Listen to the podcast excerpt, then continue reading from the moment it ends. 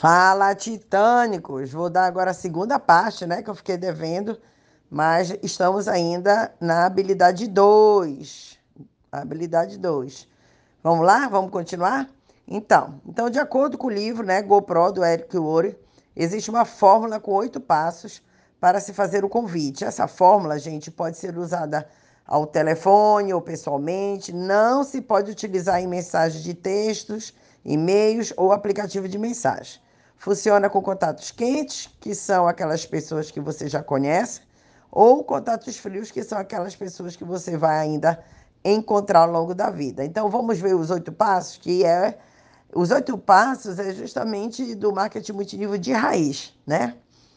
Primeiro passo, tenha pressa. Se você começar toda a ligação ou conversa dando a impressão de que está com pressa, verá que seus, que seus convites serão mais curtos Haverá menos perguntas, menos resistência e as pessoas serão sempre mais respeitosas com você e com seu tempo. Use algo do tipo assim, ó. Estou cheio de coisa para fazer, mas fico feliz por ter te encontrado. Passo 2. Elogie o seu prospecto. Faça um elogio sincero. Esse passo deixará o prospecto mais aberto a ouvir o que você tem a dizer. Use algo do tipo assim, ó. Você tem uma visão incrível para negócios e consegue ver o quanto os outros não percebe.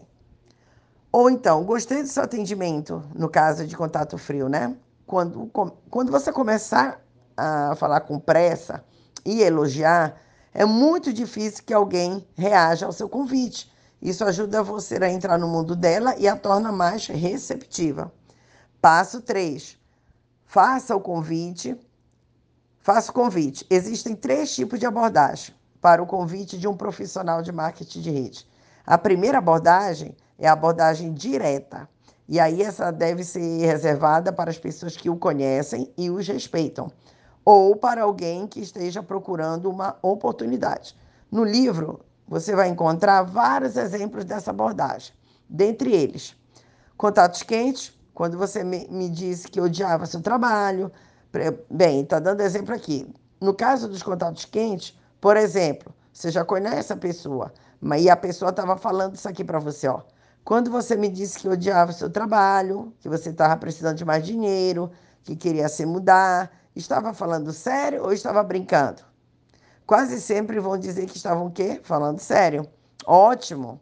Acho que encontrei uma forma de você conseguir isso, resolver o teu problema, fazer isso acontecer. Isso serve para situações em que você sabe com o que estão insatisfeitos, ou o que querem, ou o que desejam. Já no contato frio, você vai perguntar assim: você já pensou em diversificar sua renda? A outra abordagem é a abordagem indireta, que significa pedir ajuda, opinião ou orientação a um prospecto. Um dos exemplos mencionados no livro para contatos quentes é assim: Acabei de começar um, negócio e eu estou muito nervoso. Antes de desenvolver, preciso praticar com algum amigo. Você se importaria se eu ensaiasse com você? Uma ótima abordagem, né, para familiares e amigos próximos.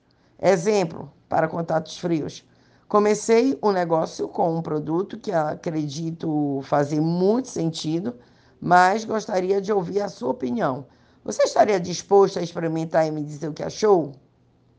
Então veja que aqui tem várias técnicas. Passo 4. Se eu, pontinho, você. Vou gravar um outro áudio.